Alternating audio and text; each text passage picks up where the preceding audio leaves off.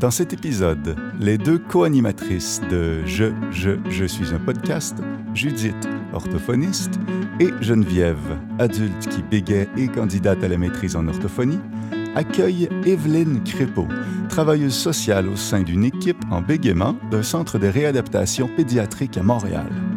Evelyne nous explique pourquoi il est important de s'intéresser à l'anxiété chez les personnes qui bégaient. Elle nous parle aussi de son rôle en tant que travailleuse sociale et aborde certaines avenues qui peuvent aider les gens à améliorer leur bien-être communicatif dans un monde où le bégaiement fait encore l'objet de préjugés. On discute aussi de l'importance de créer un milieu sensibilisé pour l'enfant qui bégait, ainsi que de l'utilisation de certaines thérapies en clinique, dont celle d'acceptation et d'engagement.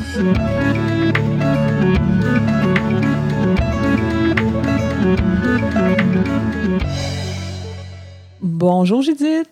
Salut Geneviève. Aujourd'hui, à, à l'épisode, on parle de- on parle d'anxiété et, et de bégaiement. Et on enregistre pour la première fois à Québec. Oui. Avant, on a enregistré quelques épisodes à euh, Bromont. Donc, Oui. euh, on se promène un peu partout dans la province. Eh ouais, so international. Oui. Et pour la première fois, on a une, on a une, une invitée qui est à distance. Donc, on teste euh, l'en- l'en- l'enregistrement à distance pour la première fois. Mhm. Ça va bien aller. Pour euh, parler d'anxiété, on est accompagné d'Evelyne Crépeau, qui est une travailleuse sociale dans une équipe bégaiement d'un centre de réadaptation pédiatrique à Montréal. Salut Evelyne! Allô Evelyne. Bonjour. Salut. Euh, donc, pour parler de notre sujet, on peut commencer euh, par une première euh, question. Est-ce que tu pourrais nous, nous expliquer plus clairement quel est le rôle des psychologues et des travailleurs sociaux auprès de la population qui bégaye?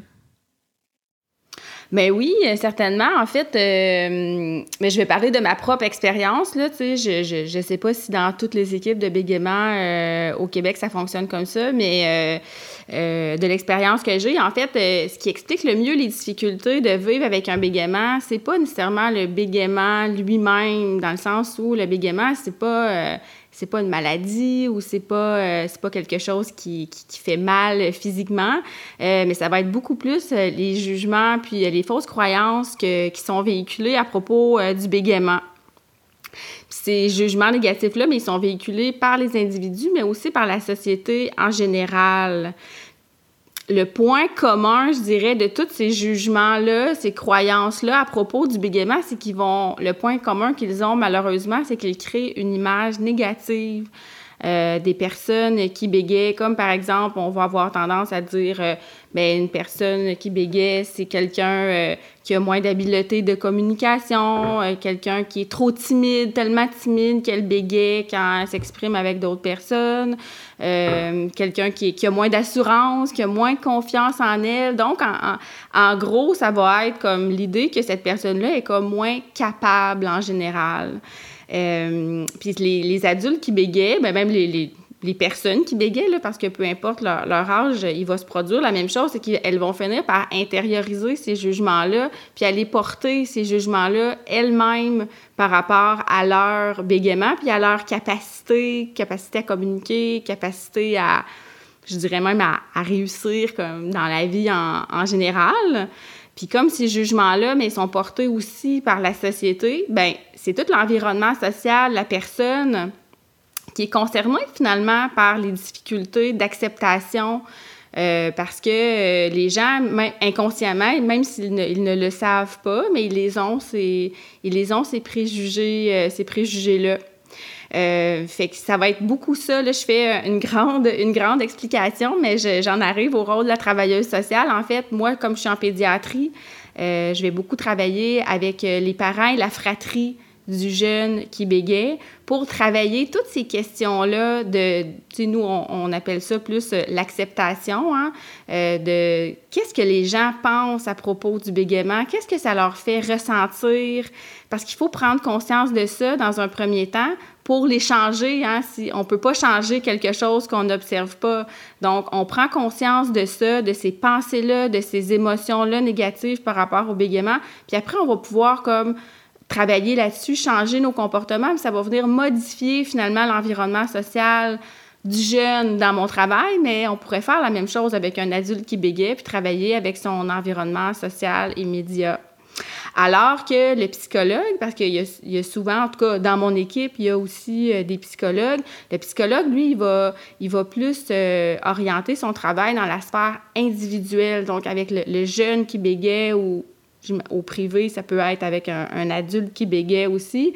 Euh, vraiment, là, de plus aller voir au niveau individuel comment on gère l'anxiété, puisqu'aujourd'hui, on parle d'anxiété, mais euh, comment dans le quotidien on va négocier avec ça, c'est quoi les sources d'anxiété, qu'est-ce que ça me fait faire l'anxiété, puis là on va aller plus vraiment euh, aller jouer sur des, je dirais des éléments comme euh, l'estime de soi, parce que tu sais le bégaiement va, va aller toucher aussi ces aspects-là, l'estime de soi, la confiance en soi.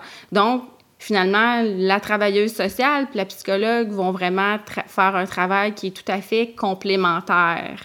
Puis c'est important de c'est important de travailler les deux sphères, à mon avis. Puis dans l'équipe où, où, je travaille, on, on, l'explique toujours aux familles parce que les familles, des fois, ils comprennent pas, mais fais de la thérapie avec mon enfant, mm. là, c'est, mm-hmm. correct.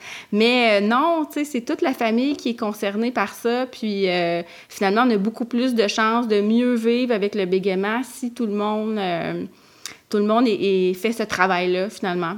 Mm-hmm. Oui, parce que je, je suppose que si les parents ont des idées préconçues sur le bégaiement de leur enfant, comme si mon enfant bégait, ça veut dire qu'il ne qu'il ne, réussira pas bien, ça veut dire qu'il sera pas bien vu par la société. Si lui a ces craintes-là, mais ça se peut que, que son enfant euh, perçoive ça aussi. Et s'il le perçoit, ben ça peut lui-même jouer sur son estime.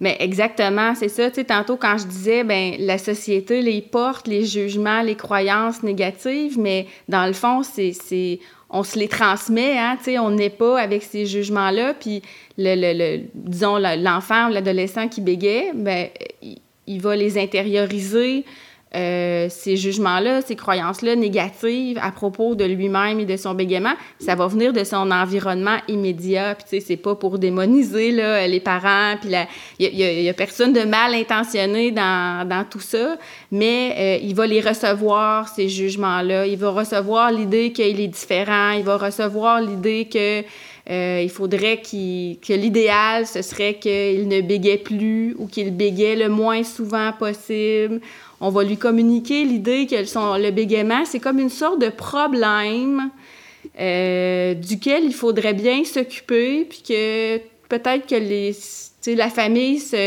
ou les parents se sentiraient mieux s'ils ne bégayaient pas. Tout ça va se produire de façon vraiment implicite. Là, les parents ne disent pas ça euh, directement à leurs enfants, mais indirectement, ils vont commencer à le comprendre, puis ils vont intégrer ça, cette idée-là que ah, ben c'est négatif le bégaiement, puis euh, ça, ça, me rend comme une personne euh, un peu comme euh, diminuée, tu sais, comme si elle avait moins de moyens, alors que c'est totalement faux. Mm-hmm. Puis surtout, hein, on voit ça là, quand ça commence tôt chez l'enfant, quand il y a cette espèce de pensée-là qui, qui est autour de l'enfant puis du bégaiement, mais ça fait que ça s'accumule et avec les, les, années, les, les, ben là, c'est là qu'à rendu adulte, on parle beaucoup d'anxiété ici aujourd'hui parce que justement, tout ça euh, a un lien euh, avec le développement de l'anxiété avec le temps chez la personne qui bégait. Bien, exactement, c'est ça. Ce qui arrive, c'est qu'à l'âge adulte, tout ça, c'est très ancré, puis souvent, c'est même inconscient. Hein. Euh, les adultes qui bégaient pourraient ne pas avoir pris conscience qu'ils les ont, ces jugements-là, à propos d'eux-mêmes. Puis ces émotions négatives-là, puis il y a une partie de ça qui, qui, peut être inconsciente, donc c'est difficile de prendre du recul, fait qu'on est plus comme en réaction, puis l'anxiété, ça fait partie là, de ces, ces mécanismes-là, là, un peu comme euh, inconscients. Il arrive, il arrive quelque chose, tout de suite, on, on réagit, mais on n'a pas pris le recul, puis on ne comprend pas très bien qu'est-ce qui se passe. On fait juste comprendre comme qu'on se sent pas bien, puis qu'il faut trouver comme une solution rapide. Puis, tu sais, c'est ça, c'est ça, le, le, c'est comme ça que s'installe l'anxiété. Puis, tu sais, je vais faire juste comme une petite parenthèse, là, pour... Euh, euh, rappeler, ben pas rappeler, peut-être pas tout le monde le, sait, mais euh, la différence entre le stress et l'anxiété, parce que mm-hmm. c'est pas la même chose.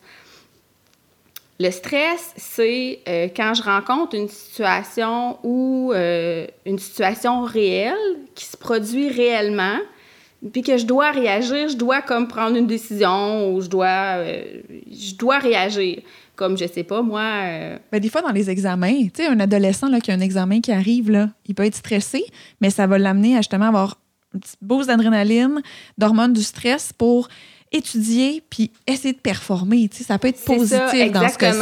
C'est ça. Donc, une vraie situation, puis je vais comme adapter mes comportements ou, tu sais, même en dehors du bégaiement, c'est des choses qu'on fait à tous les jours, là j'ai une situation imprévue, euh, OK, je dois changer euh, mon horaire. Euh, on prend toutes sortes de décisions comme ça pour faire face puis s'adapter à, des choses qui surviennent. Alors que l'anxiété, c'est que là, on, veut adapter nos comportements à des situations qui ne se produisent pas, à des situations que l'on anticipe. C'est peut-être des situations qui vont même jamais se produire. Donc là, on est vraiment dans un autre registre parce que là, imaginez, euh, puis là, on le fait tous, là, là en train, je suis pas en train de dire là, que ah, euh, les gens qui bégaient, euh, tu sais, malheureusement, c'est ça, l'anxiété, c'est très, très répandu. Puis, mais on sait que chez les personnes qui bégaient, l'anxiété est, très, très fréquente, puis ça peut même devenir handicapant là, ou envahissant à un certain point, parce que là, on anticipe beaucoup de situations où on craint euh, ben, d'entrer en communication avec les autres. Hein? On craint le jugement des autres. Qu'est-ce que les autres vont penser de moi? Qu'est-ce que les gens vont dire?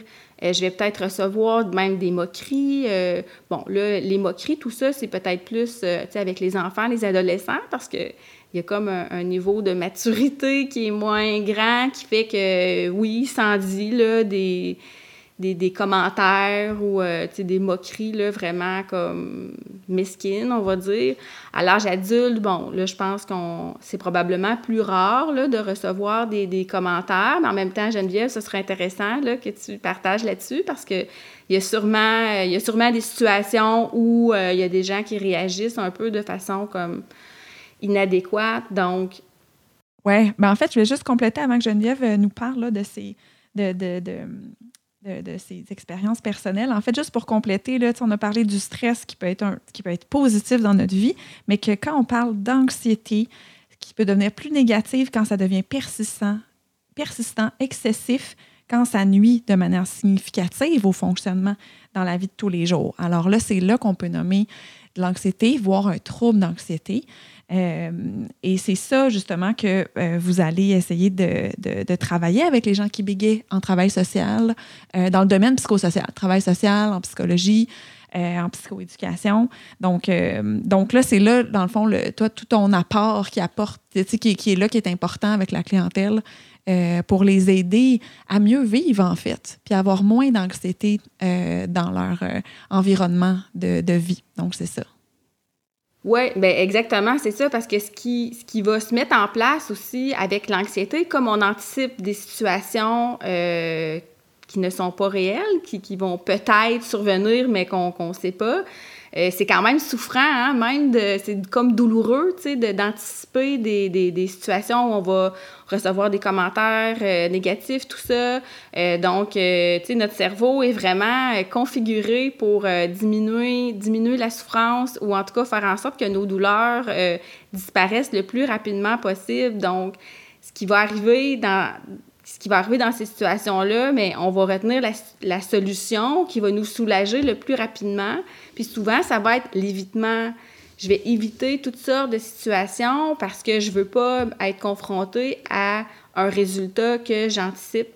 Et c'est là que l'anxiété vient comme, on dirait, comme empoisonner ou, tu sais, vraiment, comme tu dis, Judith, l'anxiété comme plus négative parce que là, je vais commencer à prendre toutes sortes de décisions pour me protéger euh, mais à ce moment-là, je vais commencer vraiment comme à appauvrir ma, vie parce que euh, je vais peut-être commencer à m'isoler, à avoir une vie sociale moins riche.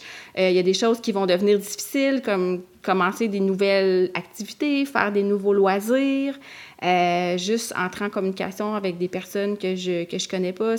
Je, vais, je peux commencer à éviter toutes ces situations-là, puis ça ça, ça va faire en sorte que ça va avoir un gros, un gros impact sur euh, la qualité de vie de, des gens. Là. Mm-hmm. Pour revenir euh, aux moqueries, euh, j'ai personnellement pas, ben, à cet âge-ci de ma vie, je suis pas victime de moqueries en tant que telle. Il n'y a personne qui va se moquer de moi par exprès. Ça, c'est clair que non. Mais je pense que chez les adultes, c'est peut-être moins rare qu'on pense. Euh, par exemple, dans le documentaire euh, When I Stutter, euh, quand je bégais, qui est sous-titré en français aussi, c'est un film fait par le, par le réalisateur John Gomez. Il y, a, y, a, une personne qui bégait, qui travaille dans le milieu de la construction, puis qui racontait que ça lui arrive encore. Qu'il y a certains moments où. Euh, ben, en fait, euh, il parlait d'une fois où un, un de ses collègues euh, se moquait de, lui à répétition. donc, on peut voir que c'est des choses qui arrivent encore. Même, même quand on est plus vieux, malheureusement. Mais oui, c'est vrai. En clinique, là, souvent, les adultes vont me dire que c'est moins fréquent euh, qu'à l'adolescence. Moi, ils mhm. vont me dire que c'est plus au primaire puis secondaire que ça peut plus arriver. Puis rendu au cégep, université, moins, puis adulte, moins. Mais quand même, parfois, il peut y avoir juste un, un espèce de face de surprise ou euh, un petit commentaire un peu euh, moyen sur le bégaiement ou un petit rire nerveux de, l'interlocuteur. Puis là, ben, tu te dis, ben voyons. Puis il y a des fois un petit peu de réaction. Hein? Oui, c'est ça. Hein? Ça, ça m'arrive, je dirais, au moins une fois par semaine, deux semaines, si, surtout quand je me présente euh, à quelqu'un puis que je dis mon nom, parce qu'on sait que chez les personnes qui bégayent, dire son nom, ça va presque pour toutes les personnes qui bégayent, ça va engendrer du bégaiement. Euh, puis on dirait que les fois où est-ce que je bégaye moins sur mon nom, donc que je bégaye, ça paraît oui, mais c'est pas un gros un gros blocage intense, mais on dirait que les gens réagissent plus à ça parce qu'ils se rendent pas compte que c'est du bégaiement peut-être.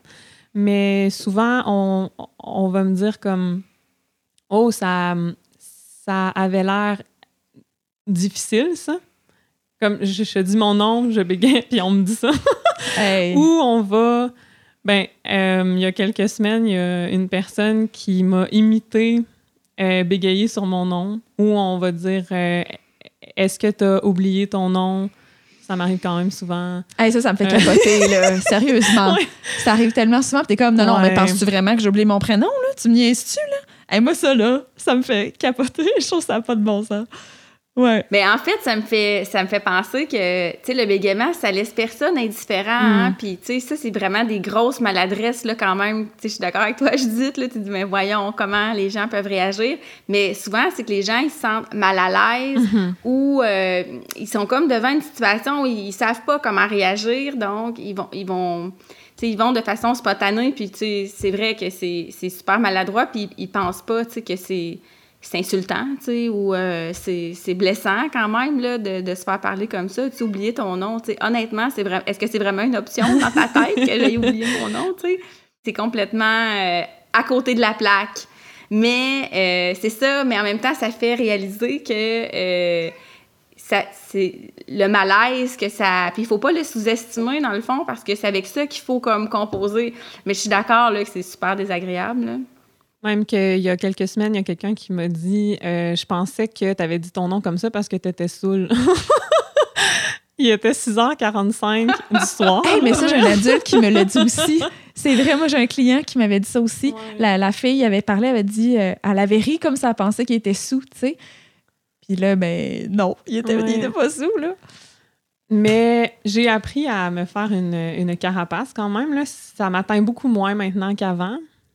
Euh, ça me fait penser, pour rebondir sur euh, ce que tu disais tantôt, Evelyne, euh, tu, tu disais qu'on devait prendre de la distance par rapport aux préjugés sur le, sur le bégaiement. Moi, pendant longtemps, j'ai jamais même pensé que ces idées-là sur le bégaiement étaient des préjugés. Je les prenais comme vrais et je les faisais miens. Euh, C'est-à-dire que hum, je me disais dans ma tête, c'est pas correct quand je bégais. Si je bégais, on, on va penser que je suis conne. Puis même, ben pas conne, mais on va penser comme que j'ai pas confiance en moi, que je suis nerveuse, euh, tout ça. Euh, mais j'avais même pas conscience de la possibilité que c'est des préjugés simplement, c'est des idées, puis le monde pourrait être autrement. Euh, donc ça, ça, ça générait beaucoup d'anxiété. Oui. Puis comment ça se développe, là? C'est un petit peu ce que tu parlais, tu sais.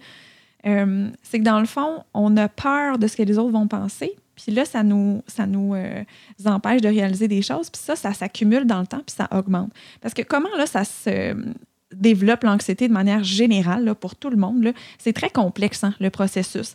Autant qu'il y a une prédisposition génétique, autant qu'il y a un aspect aussi de la personnalité de la personne. Donc, c'est comment on réagit à son environnement au niveau de notre tempérament. Là.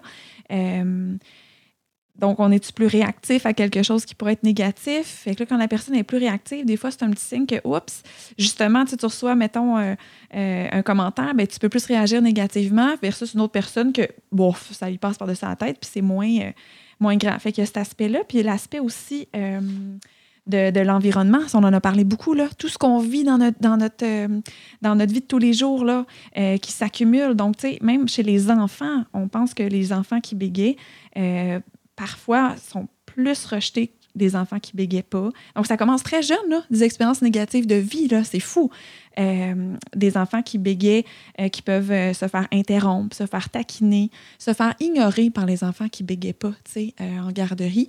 Selon certaines études, là, encore là, il faut jamais généraliser, là, parce qu'il y a des enfants qui bégaient qui sont pas du tout taquinés, là. Tu sais, je veux dire, c'est pas non plus la même chose pour tout le monde, mais dès très tôt dans la vie, on voit que les gens qui bégaient, ils ont quand même des, des, des difficultés qui se présentent à eux dans leur environnement.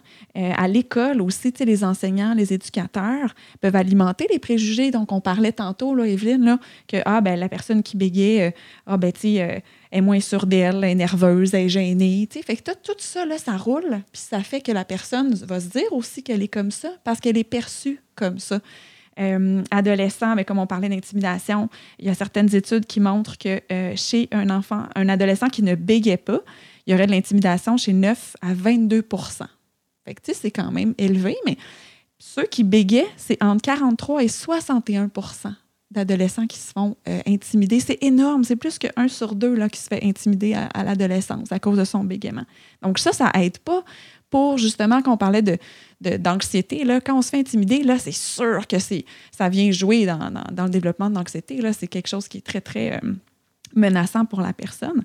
Puis dans les relations amoureuses aussi, on voit que euh, pour les adolescents, les jeunes adultes, euh, il y a quand même des, euh, données qui, nous indiquent que ceux qui ne bégaient pas pourraient être moins attirés par les personnes qui bégaient. Donc, s'il y avait le choix, il y a une étude qui avait, testé ça, des gens qui ne bégaient pas, s'il y avait le choix de choisir entre un, un partenaire qui bégait ou qui bégait pas, ils choisiraient la personne qui bégait pas. Moi, ça, moi. ça me fait cap. Moi, ça me fait. Je, je, je- je trouve ça épouvantable, mais c'est ce qu'il y a dans la littérature, là, entre autres. Donc, tu sais, comme on, fait que ça, on revient là, au développement du- de l'anxiété. On disait c'est génétique. euh, au niveau de la personnalité, ça vient jouer. Au niveau de l'environnement, puis au niveau du, de l'aspect cognitif de la personne. Ça, c'est intéressant parce que euh, pour les, les- les gens qui bégaient, euh, quand je porte attention aux mauvais indices dans la communication, par exemple, euh, tu sais, quand quelqu'un me regarde un peu croche, ben moi, je vais voir la personne qui me regarde croche, puis je vais me sentir mal tout de suite parce que je pense que c'est de ma faute, puis tout ça. Mon attention est portée sur euh, l'indice plus négatif. Bien, ça, ça peut augmenter l'anxiété. Une étude qui a été faite aussi euh, avec les gens qui bégaient, que la personne donnait une présentation, Puis l'adulte qui bégaye va seulement regarder les visages qui sont plus neutres ou qui ont l'air plus à trouver ça plate, là, qui sont comme euh, ennuyés, versus regarder les visages souriants. Donc ça, son attention est portée vers le négatif d'une situation. Ça fait augmenter évidemment l'anxiété, ça peut contribuer à augmenter l'anxiété. Puis euh, aussi, euh, la personne qui bégaye, moi je l'entends souvent en clinique, dès qu'il y a une réaction un petit peu négative, disons la caissière au, magasin, te, te, regarde un peu bête, là, ou je sais pas trop, tout de suite tu vas dire Oh mon Dieu, mais c'est pas je bégaye. Je sais pas si ça t'est déjà arrivé, Geneviève, d'avoir ce genre de euh, pensée-là. Maintenant, ça m'arrive plus, mais quand j'évitais puis que j'étais ce qu'on appelle une bègue euh, masquée, là, oui. Tout ce que les gens faisaient de négatif par rapport à moi, je l'interprétais comme Ah, oh, c'est parce que je bégayais. C'est ça.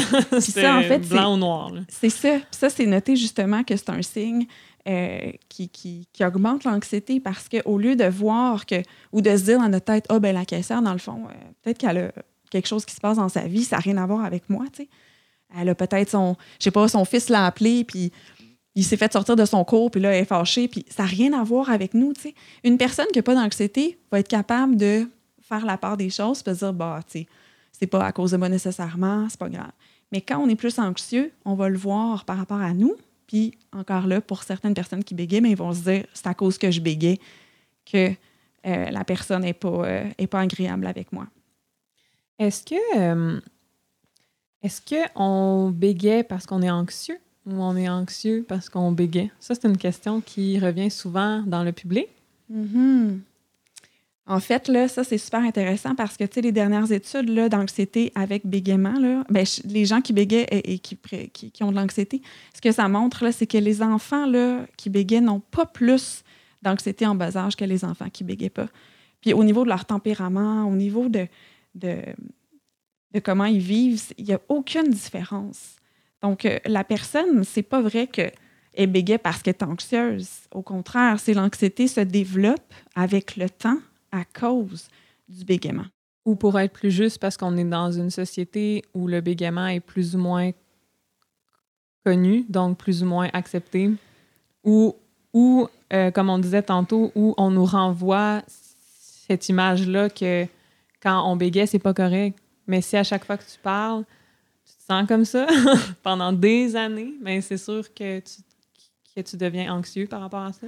Exactement, exactement. Donc, ça, c'est vraiment là, toute une accumulation avec le temps, d'expérience de vie, de comment la personne elle est en, tant que, qu'elle-même, avec sa personnalité, avec euh, son bagage génétique, que ça peut faire qu'elle a plus de chances de développer de l'anxiété. Et le bégaiement, ben, c'est sûr, ça n'aide pas à. Ben, ça, en fait, ça favorise de développer de l'anxiété, malheureusement. Parce que chez les adultes, il y a beaucoup, beaucoup de de prévalence d'anxiété chez les adultes euh, qui bégayent, qui vont même jusqu'aux troubles d'anxiété euh, sociale. Ça, c'est souvent le euh, trouble de santé mentale qui est associé au bégaiement. Donc, ça, le trouble de santé, le trouble d'anxiété sociale, c'est vraiment caractérisé par une peur significative et persistante de l'évaluation négative de la part des autres. Donc, de penser que les autres vont nous évaluer négativement euh, dans les situations sociales qu'on vit. La, la, personne a la peur d'être humiliée, d'être abaissée. Euh, puis là, ben, c'est là qu'on parlait tout à l'heure, Evelyne, de, qu'on va éviter les situations à ce moment-là, pour se protéger puis pour ne pas vivre cette humiliation-là qu'on, qu'on pense vivre. Donc, euh, et ça, les prévalences sont assez élevées là, chez les adultes qui bégayent. Là. dans la population générale, on parle de 6% aux États-Unis à peu près euh, qui présentent un trouble d'anxiété sociale, en général, pas, pas, nécessairement ceux qui bégayent. Euh, ça peut aller même de 8 à 13% selon d'autres études. Fait que, c'est à peu près là, euh, autour de 10% si on veut. Là. Puis la prévalence de troubles d'anxiété sociale chez les gens qui bégayent adultes, ça serait entre 21 et 60% selon différentes études. Donc, c'est ouais, ça veut dire que c'est quand même beaucoup d'adultes hein, qui vivent un trouble significatif dans leur vie au niveau de l'anxiété. J'aimerais euh, rebondir sur ça, puis euh, parler d'un euh, d'un épisode de l'excellent podcast anglophone Stutter Talk, dans un épisode qui s'appelle Building a Society that Accepts Stuttering. Je vais mettre le, le lien vers cet épisode dans la description de notre épisode. Euh, il y a un journaliste qui s'appelle Barry Yeoman qui mentionne que, comme on a parlé tantôt, qu'une bonne part de, l'anxiété des personnes qui bégayent vient du fait qu'on est dans une société qui accorde beaucoup d'importance au fait euh, de parler de façon efficace et rapide.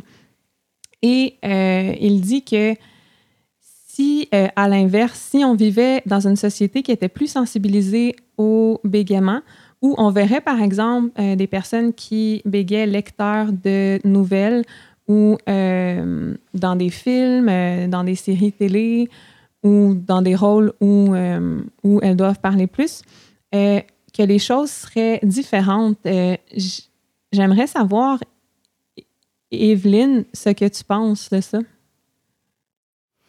Bien, en fait, moi, je suis euh, tout à fait d'accord euh, avec lui. En fait, c'est ça, c'est que c'est les normes sociales hein, qui sont derrière la construction de ces jugements-là qui sont négatifs à propos du bégaiement.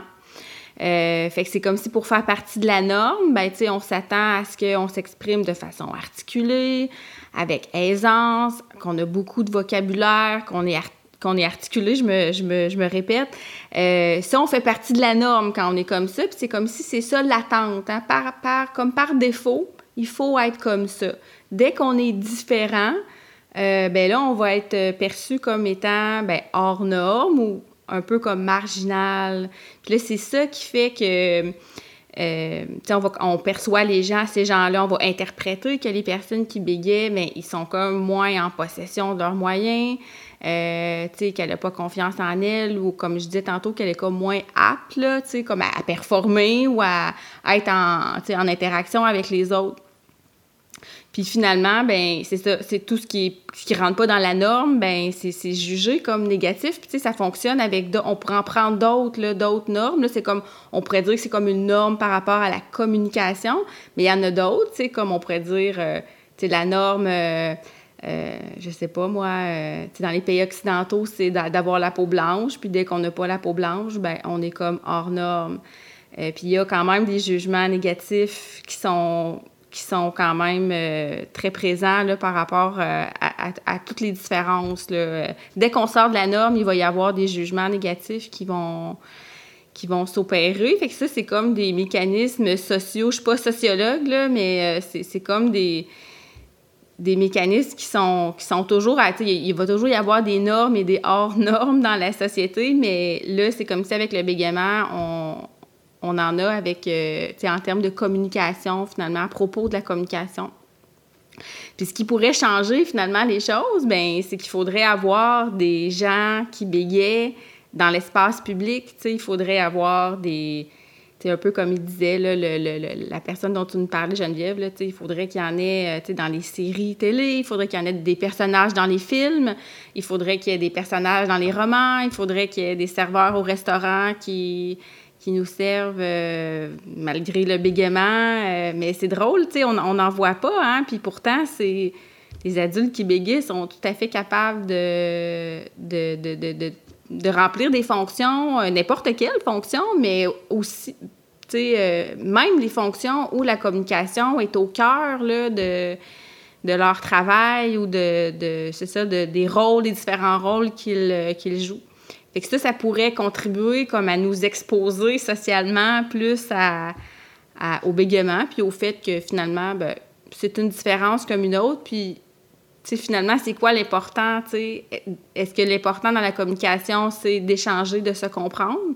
Mais finalement, quand on s'expose au bégaiement, on se rend compte qu'on est capable d'échanger, de se comprendre, même en présence du bégaiement. Donc, euh, c'est ça qu'il faudrait faire. Mais bon, là, on, j'ai pas rencontré encore de serveur au restaurant euh, qui bégait. Si vous en rencontrez un, vous me le direz. ah, ben, euh, dans les congrès de la National Stuttering Association, qui est la, la qui est la NSC, c'est une association d'aide euh, aux, aux États-Unis. Euh, qu'on a parlé dans, dans, dans d'autres épisodes Dans, ouais, précédents. dans tous les, dans tous Dans les épisodes. Je pense qu'on en parle, mais c'est incontournable. C'est incontournable. Euh, bref, dans ces congrès-là, où je vais presque à chaque année, sauf cette année, Hmm, COVID, COVID. euh, j'ai rencontré une fille qui s'appelle Paige, Paige White, qui a une chaîne You- You- YouTube. Je vais mettre ce, ce- ce lien dans la description de notre épisode aussi. Et elle est serveuse dans un bar. c'est une barmaid. Euh, sur sa chaîne, je pense qu'il y a une vidéo où elle parle de son travail. Je ne suis pas certaine. Bref, mais. Et euh, son, son bégaiement est assez prononcé euh, sur une échelle de, de, de sévérité. Je pense qu'elle serait assez haute, là, mais elle travaille comme, comme, comme un barmaid quand même. Donc, c'est vraiment super. Là. Ah, vraiment, hein? C'est intéressant de, de voir que c'est ça, des modèles que justement, on est avec le public, on parle à tous les jours avec plein de monde, puis il y a du bégaiement, puis c'est comme ça. La vie, c'est ça. Puis on. elle, se, se montre, puis elle, se, elle en parle ouvertement dans sa chaîne YouTube. C'est super. Pour revenir euh, à ton travail, donc tu travailles dans un centre de, de réadaptation pé- pé- pédiatrique. Euh, c'est quoi les, les stratégies pour euh, minimiser le stress de la parole chez les enfants pour emmener euh, ces enfants-là à, être plus à l'aise dans la communication? Euh, Est-ce qu'il y a des stratégies, en fait, pour, pour, pour éviter qu- qu- que les enfants ressentent de, de l'anxiété par rapport à leur bégaiement? Ouais, ben en fait, euh, c'est ça, comme, moi, je travaille plus avec euh, les parents, puis le, le- le- la fratrie, dans, vraiment l'environnement social euh, proche de l'enfant. Si l'enfant, je répète, on, l'avait dit un petit peu en, début d'émission, un enfant qui présenterait des niveaux d'anxiété très élevés, puis que ça, on voit, que ça a vraiment un impact sur son fonctionnement, il serait vu par le psychologue, par exemple. Donc, euh, moi, je vais travailler avec le, reste de la famille, le plus souvent les parents. Donc, on va vraiment euh, enseigner aux parents puis à la fratrie, c'est quoi les comportements euh, de base là, à, adopter par rapport au bégaiement. Donc, tu sais, c'est vraiment de, un peu de, de faire de la prévention là, par rapport justement à tout ce qu'on dit depuis tantôt sur les messages négatifs qu'on envoie à l'enfant par rapport à son bégaiement. Donc, nous, dans notre jargon, on va dire que c'est comme les règles d'hygiène euh, de base. Puis ça va être, vous- toutes les deux, je sais que vous connaissez bien ça, mais c'est, on va, on va, puis pour certains parents, c'est, ça a l'air euh, simple pour nous, euh, mais pour certains parents, c'est très difficile, comme par exemple de ne jamais couper la parole quand il y a un moment de bégaiement, de ne pas parler à la place de l'enfant. Ça, il y a des parents qui trouvent ça vraiment difficile. Euh, puis de ne pas montrer des signes d'impatience ou même de mécontentement hein, quand l'enfant bégait, surtout dans des situations sociales. Euh, donc là, juste ça, euh, ça peut demander quand même un, travail là, chez les parents, puis la fratrie aussi, parce que bon, ça dépend quel âge, disons, là. euh, il faut, il faut quand même les, les, coacher un peu là, pour leur faire comprendre l'importance de faire ça. Puis c'est comme, tu sais, dans le fond, de, de, de, de, de respecter les moments de bégaiement, mais c'est ça, c'est comme un signe de respect, puis c'est comme si on, on, on, on laisse la personne qui bégaye le, le temps, le temps qu'elle a besoin pour s'exprimer, comme on le ferait avec n'importe qui, en fait. Donc, c'est juste que, bon, il y a des petits moments plus longs, mais ça, c'est que ça ramène la personne à qu'est-ce que ça me fait le- quand, quand mon enfant sais, ça nous ramène à, comme on parlait tantôt, les malaises, euh, euh, je suis inconfortable, euh, comment ça mon enfant bégaye? J'ai pas envie qu'il bégaye, là, c'est comme, le parent aussi, il a de l'anxiété.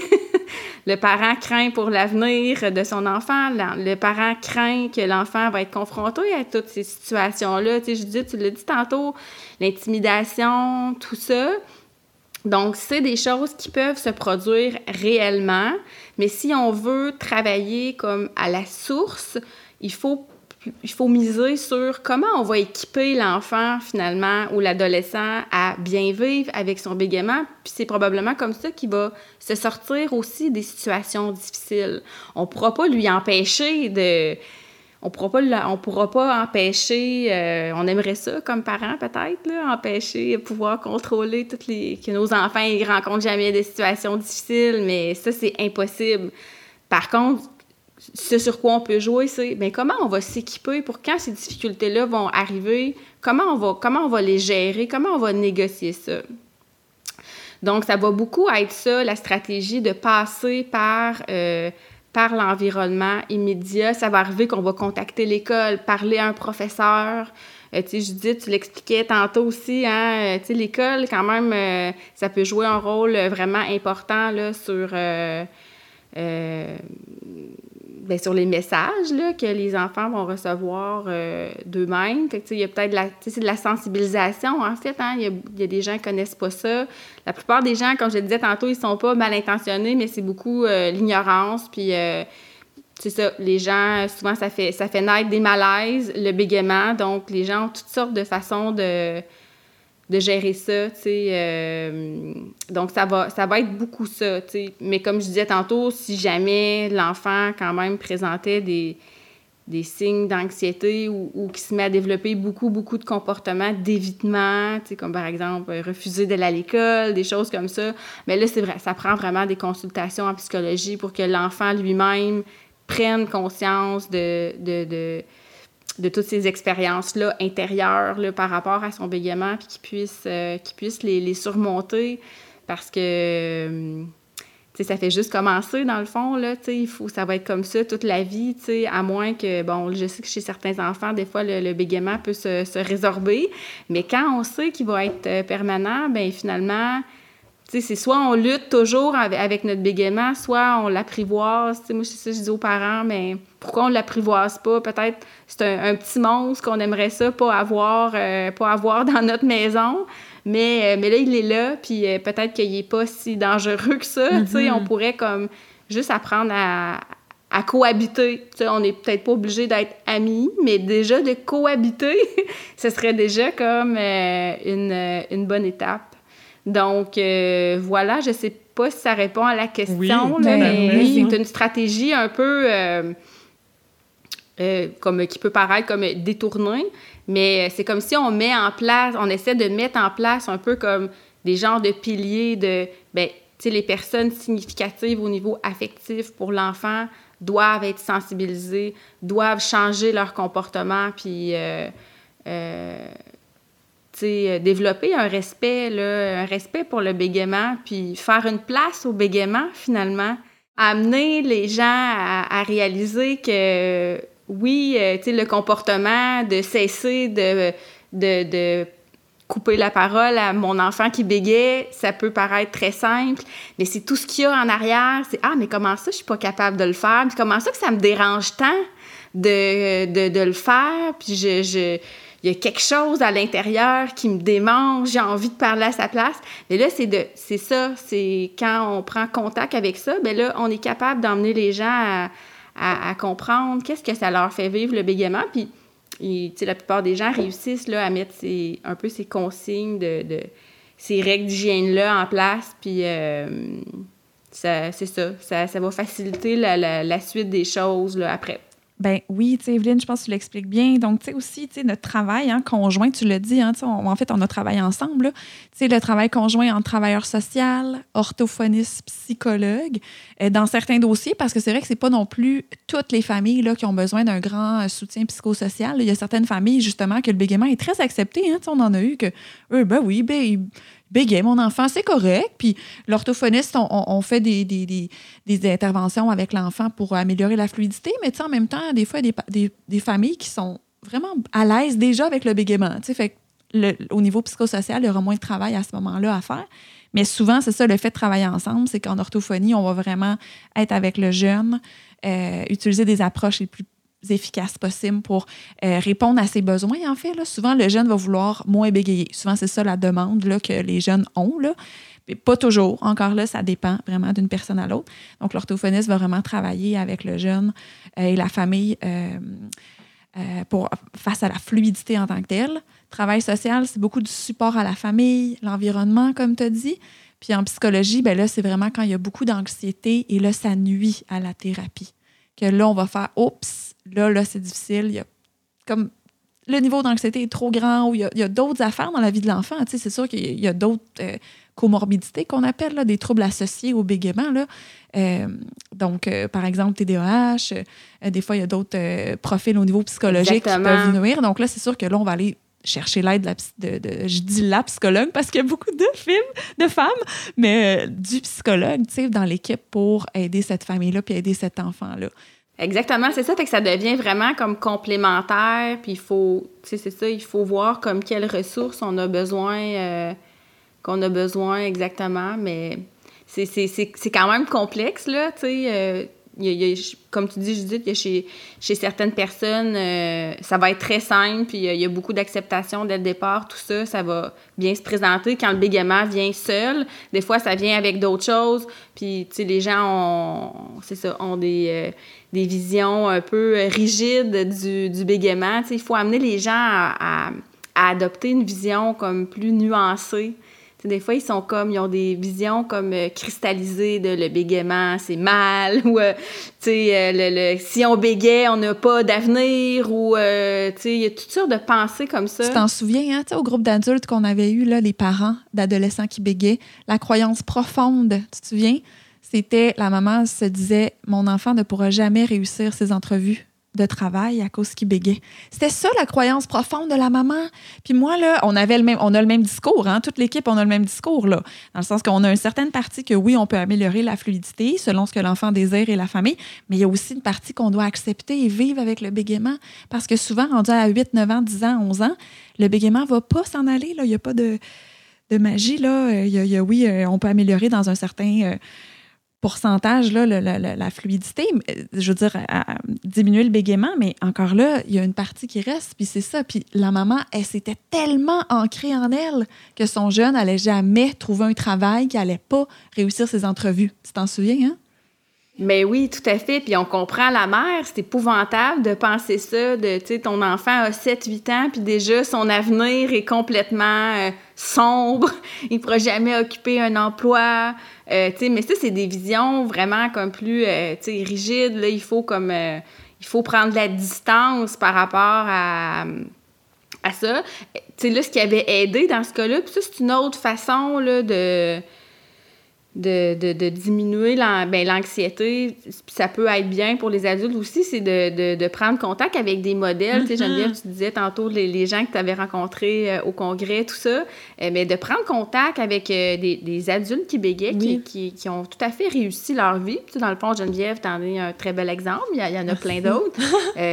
Puis, mais avec cette mère-là, on l'avait avec une activité qui avait été organisée avec l'ABC. En tout cas, la mère, elle avait pu écouter un peu comme des témoignages d'adultes qui bégaient, qui avaient raconté leur, euh, leur cheminement, puis tout ça, le cheminement par rapport au bégaiement, mais le cheminement professionnel, ils ont quand même fait euh, des choix, puis euh, qui, avaient, qui avaient même des, des grandes réussites, là, je dirais, là, c'était des gens très épanouis là, sur le plan professionnel, qui occupaient des fonctions avec beaucoup de responsabilités et des fonctions où la communication était très importante. Oui.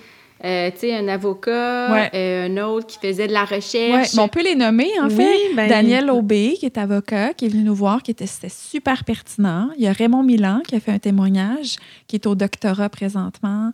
Euh, donc, il y a ben, Geneviève, toi, qui avait fait un, témoignage aussi. Toujours, toujours, là. il y avait Clotaire Alexandre aussi. Pour ceux qui ne le ah, connaissent pas, là, le porte-parole de la JBQ, l'Association des jeunes becs du Québec. Clotaire est un, un exemple incroyable. C'est un danseur professionnel. Il est comédien à la télé dans LOL. Euh, vous, vous googlerez, Google, googlerez, vous google, google, voyons, je vais la faire, vous google, googlerez c'est bien correct, son nom, Clotaire Alexandre, euh, Clotaire, C-L-A-U-T-E-R. Et euh, c'est ça, c'est un, modèle qui disait au contraire, hein, il disait son message, c'était ton bégaiement, c'est ta, ta, ta, puissance, c'est ta fierté. Euh, euh, c'est ton super pouvoir. Ah oui, ton super pouvoir, c'est ça. Fait que tu sais, ça, c'est justement de revirer la situation de l'autre bord pour se dire, regarde, mon bégaiement, j'en ai, mais je peux le prendre d'une manière positive, puis de le prendre d'une autre façon. Puis c'est ma, ma, différence, je suis unique. Puis là, c'est un groupe, on était, c'était un groupe d'enfants, là.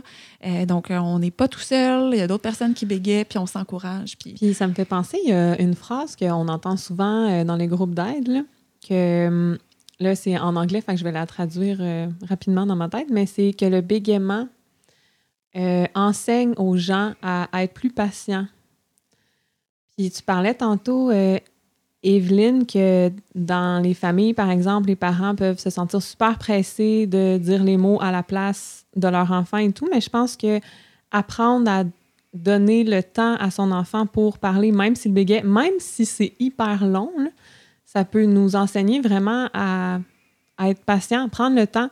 Je me souviens que hum, ma filleule, qui a quatre ans maintenant, quand elle avait deux ans, elle a bégayé pendant environ presque un an, mais ça, ça s'est résorbé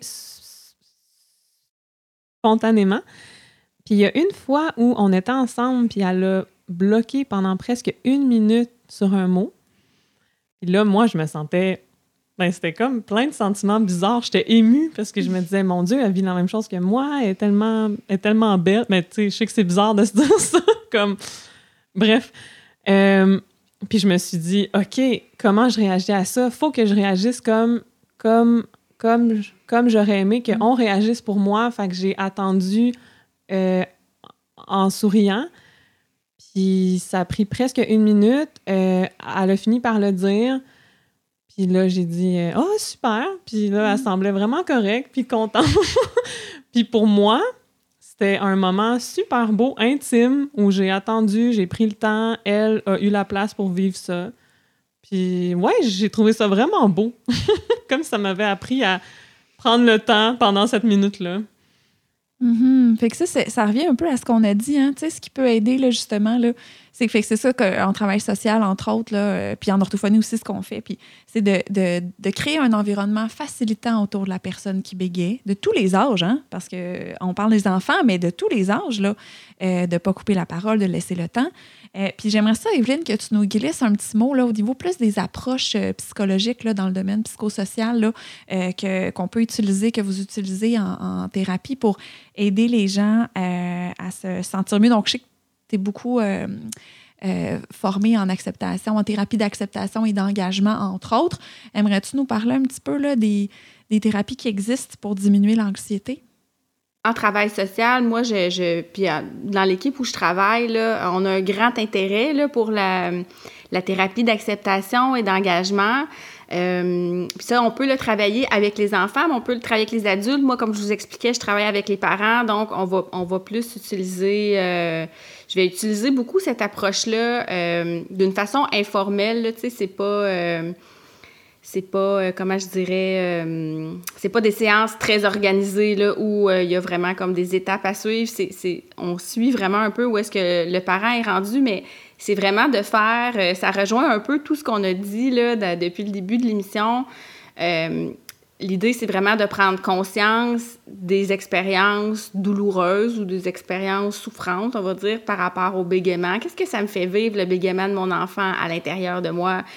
Tout ce qu'on a dit, les peurs, les malaises, euh, l'anxiété, j'anticipe plein de situations, j'anticipe que mon enfant va se faire intimider, tout ça. Puis après ça, l'idée, c'est de dire, ben, qu'est-ce que je fais? Comment ces expériences-là intérieures vont se traduire dans mes comportements? Parce qu'on le sait, j'en ai, glissé un petit mot tantôt, notre, notre système, notre cerveau est configuré pour diminuer la douleur le plus rapidement possible. Donc, c'est sûr qu'on va mettre en place des comportements pour les diminuer. Puis ce qu'on comme éviter des situations, ça va être, disons, on va dire le plus courant. Là, on appelle ça l'évitement expérientiel. Puis, le problème qui arrive, c'est que quand on fait beaucoup ça, tu sais, ça, c'est des stratégies qui sont efficaces à court terme, tu sais. Euh, j'anticipe une situation, je me sens mal, bon, j'y vais pas. Par exemple, je sais pas, moi, euh, euh, je, reçois une invitation pour une, une, soirée, une fête avec des amis, où est-ce qu'il va y avoir des gens peut-être que je connais pas il y a une partie de moi qui aimerait y aller, mais en même temps, j'anticipe tellement que ça va être problématique. Il va falloir que je dise mon nom à peu près 15 fois dans la soirée. Ça va, ça va être une catastrophe. Bon. Ça, j'ai déjà fait ça. J'ai déjà, euh, à quelques reprises, là, euh, ne pas été euh, à une soirée. Ouais. Parce que je me disais, ben, il va falloir que je dise mon nom, je suis fatiguée, ça va être difficile, ça me tente pas. Exactement. En plus, je vais prendre un verre, donc là, peut-être, je vais être comme moins vigilante, tout ça, je vais être moins en forme. Bon.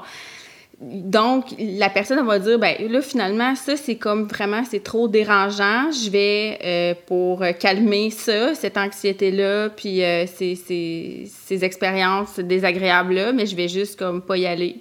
Sauf que ça, c'est efficace à court terme. Sauf que quand on fait beaucoup ça, puis quand il y en a beaucoup d'évitements expérientiels qu'on appelle dans notre vie, mais c'est, là que ça a vraiment comme un impact négatif. Ça va appauvrir notre vie parce que finalement, je vais consacrer beaucoup d'énergie à éviter des choses, à ne pas faire des choses. Puis c'est là qu'on est comme en lutte avec notre bégaiement. Tout est compliqué. Euh, puis c'est ça, c'est que moi, je le vois vraiment comme ça, c'est qu'il y a une grande part de notre énergie qui est consacrée à éviter des choses, puis à ne pas vivre des choses. Mais quand on, on a...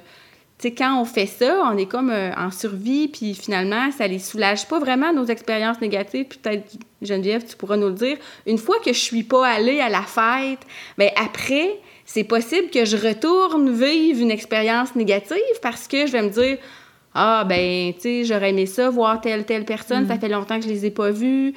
Euh, tu sais, euh, je suis célibataire, j'aimerais ça rencontrer, euh, tu sais, euh, des gars, tout ça. Euh, il me semble que ça, ça m'aurait fait du bien, finalement. Euh, je suis pas très courageuse. Là, on peut avoir des jugements envers nous. Je suis pas très courageuse, finalement. J'ai encore, comme, choqué.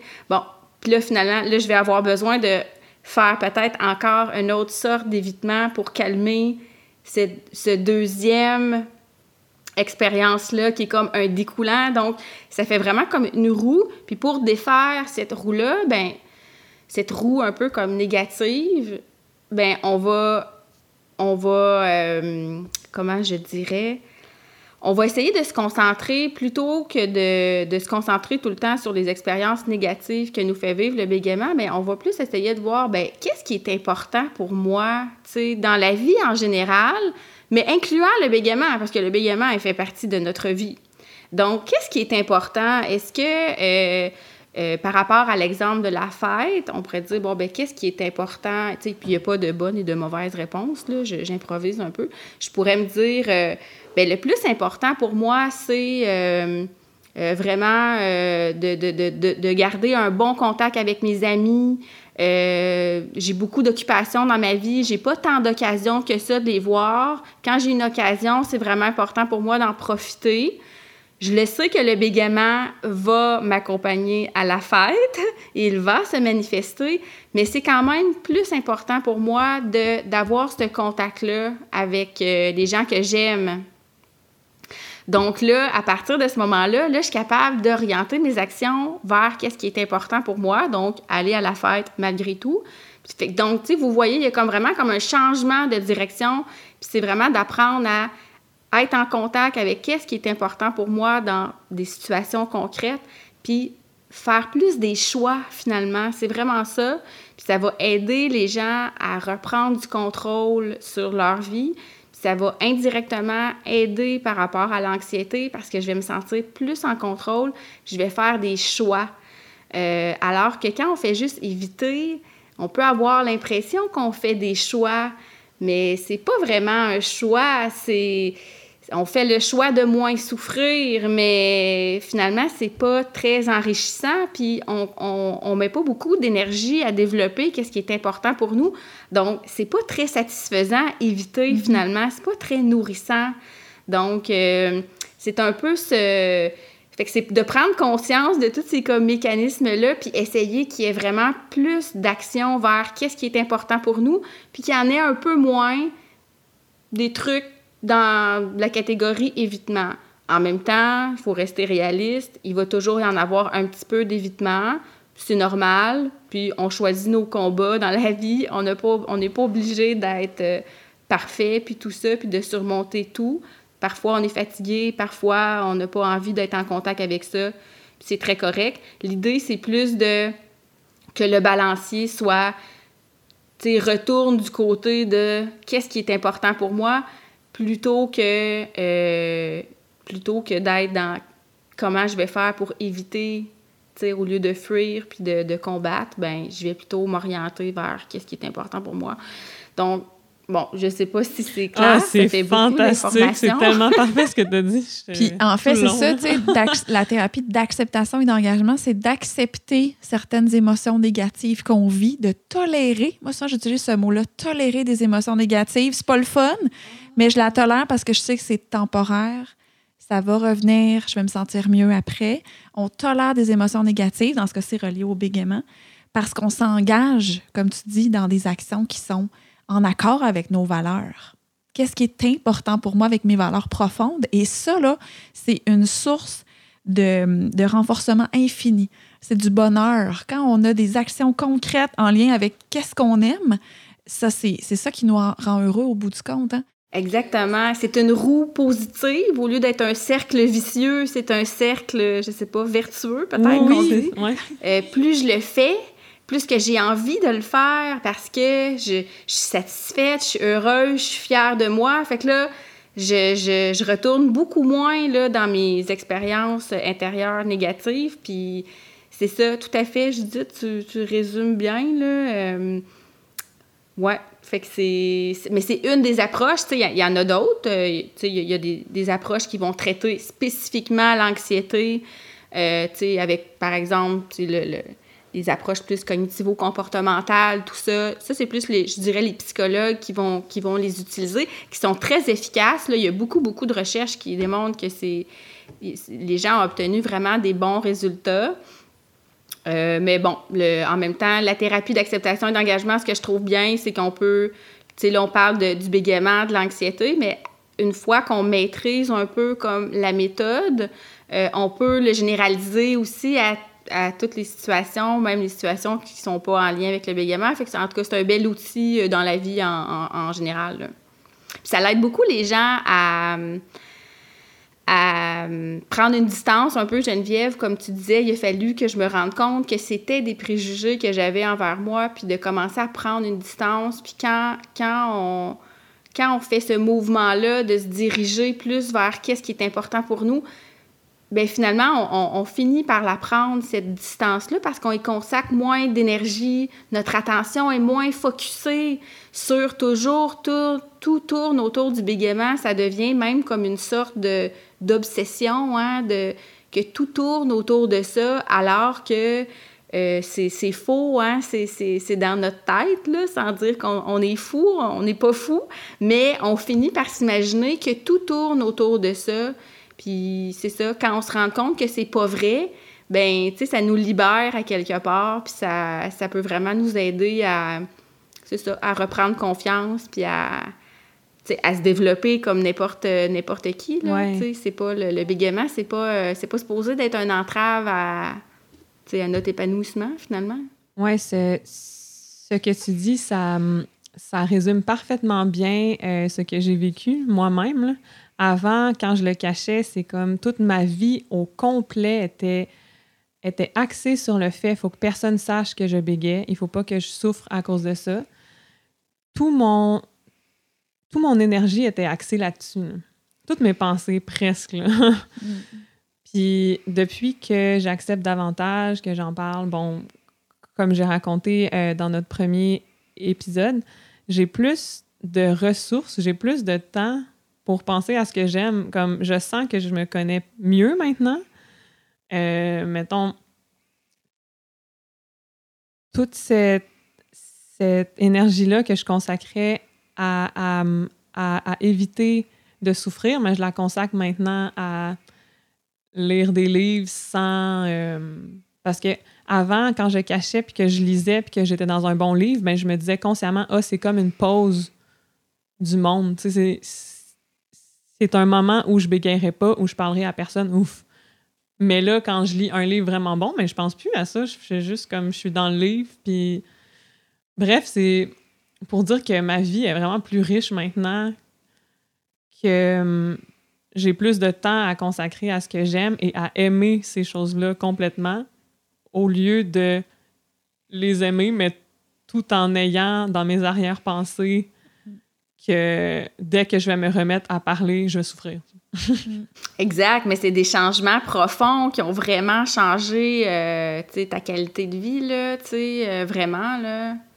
Mais bon, c'est, un travail, là, on se fera pas croire que c'est magique, là, on se lève pas un matin, puis euh, tout ça est, est, en place. Quand je t'écoute, je me disais, c'est vraiment comme un cadeau à, à, se faire qui est tellement précieux, là, qui va changer vraiment le cours, le, cours des choses, là, c'est tellement, euh, c'est tellement souffrant, là, d'être tout le temps euh, pris avec ces, ces idées-là, là, euh, ça nous empêche d'être qui on oui, est, vraiment. Puis mm-hmm. je veux pas dire que, que toute ma vie est parfaite maintenant, c'est pas ça, mais je me rends compte maintenant que quand que quand j'ai des émotions négatives associées à mon bégaiement, c'est parce que, mettons, je suis fâchée contre une personne. Ben, pas fâchée, là. C'est un grand mot, mais on va dire ça de même. Que je suis fâchée contre une personne qui a, euh, qui a réagi mal, par exemple. Mais je trouve ça sain d'être fâchée plutôt que de me dire Ah, c'est moi qui est pas bonne, c'est moi qui parle pas bien, c'est ma faute, c'est moi qui est une marde. Ben, je pense que le fait d'être fâchée, mais ben, ça montre comment je trouve que j'ai de la valeur puis qu'on devrait me traiter mieux, ce qui est sain. Tout à fait, tout à fait, c'est ça, c'est tellement comme bien dit, c'est ça, c'est que c'est de voir les choses, c'est un changement de perspective complet. Puis que finalement, le commentaire de la personne, ben, il lui appartient, ça n'a rien à voir avec qui tu es. Puis effectivement, ça fait juste réaliser de Ah, ben, cette personne-là, elle n'a pas une vision juste de moi. Elle est saine, ta, ta réaction, tu sais, de dire Ah, ben, moi, je mérite pas d'avoir des commentaires comme ça, mais sais, finalement, c'est son problème, c'est pas le mien. sais. Tu t'appropries pas ou tu t'appropries beaucoup moins ou moins longtemps. Tu pourrais le faire quelques minutes ou une journée, mais finalement, après, réaliser que, ah, ben, ça s'adresse pas à moi, euh, ce commentaire-là, je suis pas, euh, suis pas comme ça. sais. Mm-hmm. Donc, euh, pour clore euh, l'épisode aujourd'hui, dans le fond, Evelyne, on pourrait dire qu'on euh, a parlé beaucoup d'anxiété, qu'est-ce que ça, fait chez les familles, chez les enfants, chez les adolescents, les adultes qui bégayent. puis on a parlé des, choses qui fonctionnent bien pour diminuer l'anxiété, dont des approches en psychothérapie ou de l'éducation psychologique, tirer des approches cognitivo-comportementales ou d'acceptation et d'engagement. Est-ce que tu aurais un dernier, autre chose à, dire pour aider euh, les gens qui bégayent dans un monde idéal, il y aurait quoi d'autre pour aider les gens qui bégayent à diminuer leur anxiété? Bien, dans un monde idéal, il faudrait, euh, il faudrait qu'il y ait plus de gens qui bégayent dans l'espace public, comme je disais tantôt, ce qui contribuerait vraiment comme à faire une sensibilisation au niveau social, puis que ça devienne normal pour les gens de rencontrer euh, de temps à autre quelqu'un qui, qui bégayait. Euh, dans le fond, qui est une espèce de diversité, hein, un peu comme, tu sais, on parle maintenant de la diversité des corps, euh, la, diversité dans les couleurs de peau, dans les origines ethniques, mais on pourrait aussi parler de diversité euh, en communication. Il y a des gens qui ont des accents, il y a des gens qui bégayent, il y a des gens qui, il y a des gens qui ont des troubles de langage, tu sais, il y a d'autres dans la communication, il y en a d'autres euh, sortes de différences qu'on connaît même encore moins que le bégaiement. Mais là, on ne pourra pas en parler aujourd'hui. mais euh, quand même, on pourrait euh, élargir nos horizons à, à parler de diversité en communication. Ça, ça, ça, serait comme une partie qui aiderait beaucoup. Sinon, au niveau individuel, mais ben, l'idéal, c'est que les gens puissent faire un peu le, le, le ben la première étape peut-être de prendre conscience, tu sais, euh, un peu comme tu expliquais Geneviève dans ton cheminement, tu sais, la première étape, je pense, c'est de prendre conscience euh, qu'on les a ces jugements-là envers nous-mêmes, prendre conscience que ben il y en a de l'anxiété dans ma vie, euh, j'en anticipe des situations, peut-être que je, je tu sais, puis de commencer à évaluer quelle, quelle place ça prend ça dans notre vie parce que, tu sais, là, c'est sûr que de faire tout le cheminement puis de devenir complètement détaché, là, je pense que c'est. Ça peut être. Euh, tu sais, les gens peuvent se dire, wow, c'est un, un, un grand travail, mais diminuons ça à la première étape. Je pense que la première étape, ce serait de, de prendre conscience de, de la présence de, de, de ces choses-là dans notre vie, puis quelle quantité d'énergie on consacre à, lutter euh, contre notre bégaiement. Ça va déjà être une, une première étape vers un changement qui sera certainement positif. Puis plus qu'on s'expose, ben plus qu'on fait on fait une sensibilisation aussi au niveau individuel dans notre environnement quand, puis dans le fond, Geneviève, c'est ce que tu vis tous les, les, les gens qui bégayent, qui s'exposent. Vous faites, dans le fond, de la sensibilisation à chaque jour. Bon, des fois, il n'y a pas de la bonne réception à la sensibilisation, je vous l'accorde, mais à quelque part, euh, tu sais, quand vous avez l'occasion peut-être plus d'enclencher une discussion par rapport à ça, euh, c'est comme ça qu'on va changer finalement euh, un peu les perceptions parce que c'est des perceptions. c'est pas pas la réalité, c'est vraiment des perceptions. Donc un, un va avec l'autre. Hein, au niveau individuel, ben il faut essayer de mieux vivre ou cohabiter peut-être plus pacifiquement avec notre bégaiement.